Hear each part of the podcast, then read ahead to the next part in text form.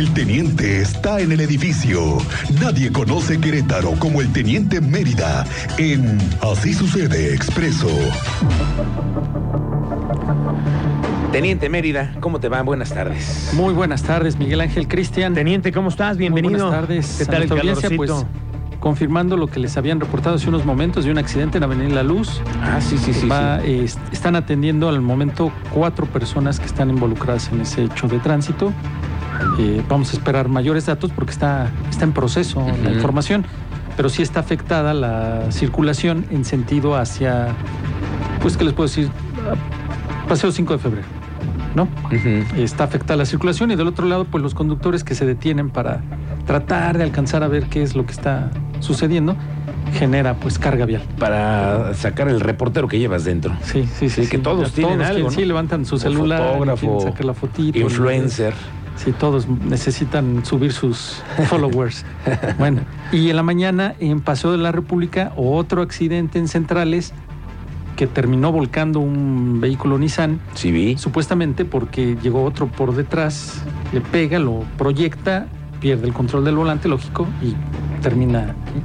Yo soy de los que pienso que Paseo de la República deberían de también hacer algo con el tema de la velocidad, teniente. Nada más que como es un tramo Pero es federal, que ahí, se lava está- las manos la ahí Guardia está Nacional. el detalle, chato. No, qué chato ni qué Ahí nada. está el ¿Cuántos accidentes hemos visto? Gravísimos, de las teniente. que más, ac- más accidentes ¿Y, tiene. y cuánto se tarda en llegar la Guardia Nacional? Híjole, ya hasta luego ya pasó Ya que, ya que terminan forense. periciales, sí, ya ha Ah, tocado, ¿eh? Ustedes. Ah, había un accidente aquí. sí, ah, era por aquí. Ah, Sí, gracias sí, por avisarnos. Sí, No, complicado, ¿eh? Guardia Nacional debería tomar más cartas en el asunto con respecto al tema de Pero la pues es velocidad. que ahí. hablando duro, con datos duros, con, con realidad, desarmaron lo que ya estaba funcionando, crearon algo nuevo y no está funcionando. Y ya tiene sus años y no termina de funcionar. No. Y ya ves las broncas que hay ahora con eso. No, bueno. Eh, luego teniente. otro accidente, choque frontal, pero ahora fue en el municipio del Marqués, en el cruce de la 500 y la 540, que es la de Chichimequillas. Un choque frontal, ahí lamentablemente una persona sin vida y pues tres personas en total, dos lesionadas y la que fue valorada y lamentablemente ya no contaba con signos vitales. Estamos hablando de otro choque frontal en uno de los cruces de allá del municipio del Marqués. ¿Por qué choque frontal? Si ya hace poquito le estábamos llevando informes de un choque frontal en centrales de la 57, ¿qué es lo que está pasando, no? Ujú. Este tipo de accidentes. Pero bueno, la Coordinación de Protección Civil del municipio del Marqués fue la que brindó la atención y ahí lamentablemente tuvimos una persona sin vida. Luego, eh, ya de conocimiento, el gordo y el coreano por robo de vehículo, esos ya son de conocimiento, esos cuates. El gordo y el coreano. No, ya nosotros ya es de conocimiento esos cuates de robo a vehículo, pero el sistema penal acusatorio, reparación del daño, pagas, reparas y vámonos, con permiso, caballeros. Hasta luego. Regreso más tarde. Quedan en libertad por el sistema penal acusatorio, la reparación del daño, el reponer o en cuanto asciende el daño y ah, pues aquí está, lo deposito y O tienen buenos abogados también, teniente. es parte, ¿sí? Es parte y por eso están afuera haciendo de las suyas y ya estos ya son de conocimiento estos, ¿eh? Ya la policía municipal los volvió a detener, los volvió a remitir con un fiscal, pero pues ya, siendo, ya son de conocimiento de robo a vehículo y aquí en Querétaro. Ahí, ¿qué puedes hacer? La policía pues está actuando, está deteniendo y está poniendo a disposición de la fiscalía y la fiscalía consigna, judicializa su, su carpeta para que el, el juez pueda sancionar, pero ¿cómo va a sancionar si el sistema penal acusatorio ahora es reparación del daño? Fíjate. Le repongo, le pago y buenas tardes, vámonos, el que sigue. Y se ponen a chambear, ¿no? Está complicado. Muy. Bueno. Terminal de autobuses de Querétaro. Fue identificado un joven que andaba por ahí deambulando. Solicitaron la presencia de la policía estatal para verificar. Llegan los policías estatales, se entrevistan con el joven, originario de Celaya, que estaba buscando viajar. Reveló que pues tuvo ahí algunos conflictos con su madre y su hermano, algunos he- hechos de violencia. Esto amerita que la policía, pues él es de Celaya, él es de bueno, pero la policía lo resguarde por estos antecedentes y fue trasladado también a un albergue, el Carmelita Ballesteros, que está sobre la 57. Sí. Ahí se le brinda cobijo, alimento, puede asearse y ya se le da parte a los, a los familiares para que contacten y sepan dónde está el menor, porque si no al rato se emite una ficha de búsqueda o hasta una alerta por la búsqueda del joven. Fue localizado aquí en la terminal de autobuses de Querétaro. Estaba deambulando en la terminal. Sí, ya quería viajar, quería trasladarse hacia la Ciudad de México. Ah, ok. Quería ir a llegar a la Ciudad de México para contactar a su papá con los antecedentes que te refiero, de violencia con la mamá y el hermano. Entonces, él quería llegar a la Ciudad de México. Son actos, son- es una situación de vulnerabilidad y los policías estatales pues lo resguardan. Muy distinto a otros lados, ¿eh? porque tú te acercas en otro lado a la policía y luego, luego es que traes, saca todo lo que traes en la bolsa y ya lo dejan ahí, lo botan.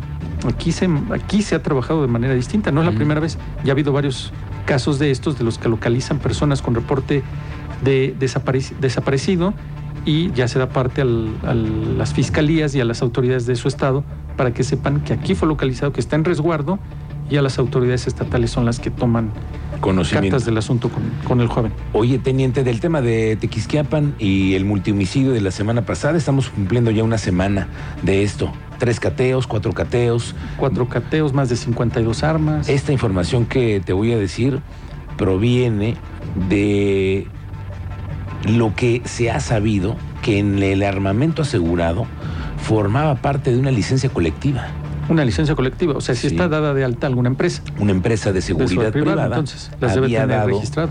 El alta y el registro ante la Secretaría de la Defensa Nacional.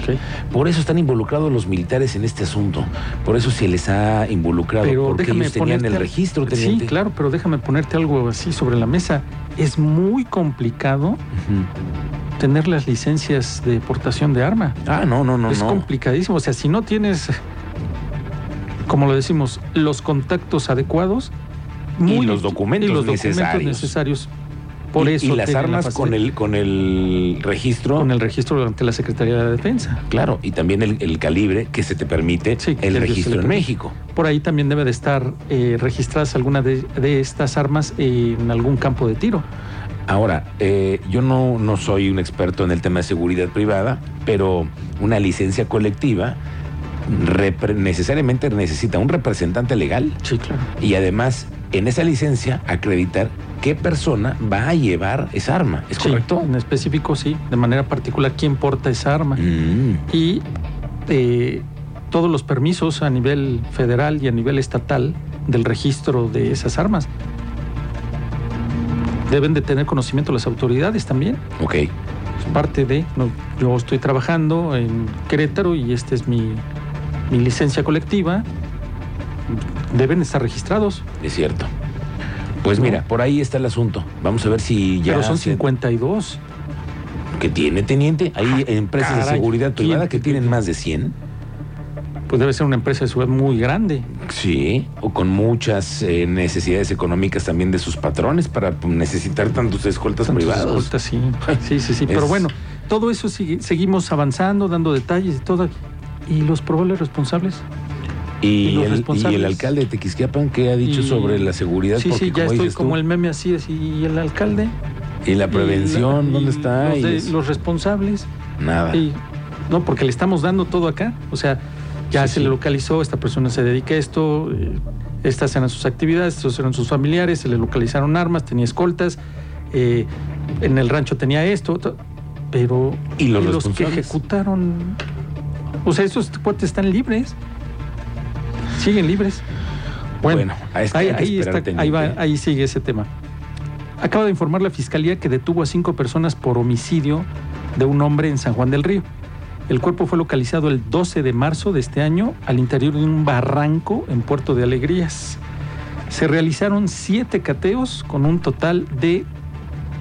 ¿Cuántas personas detenidas? Cinco. Cinco. Sí, En siete cateos. en siete cateos. La madrugada de este 25 de abril, la Fiscalía dio cumplimiento a un mandato judicial al desarrollar siete cateos de manera simultánea en San Juan del Río.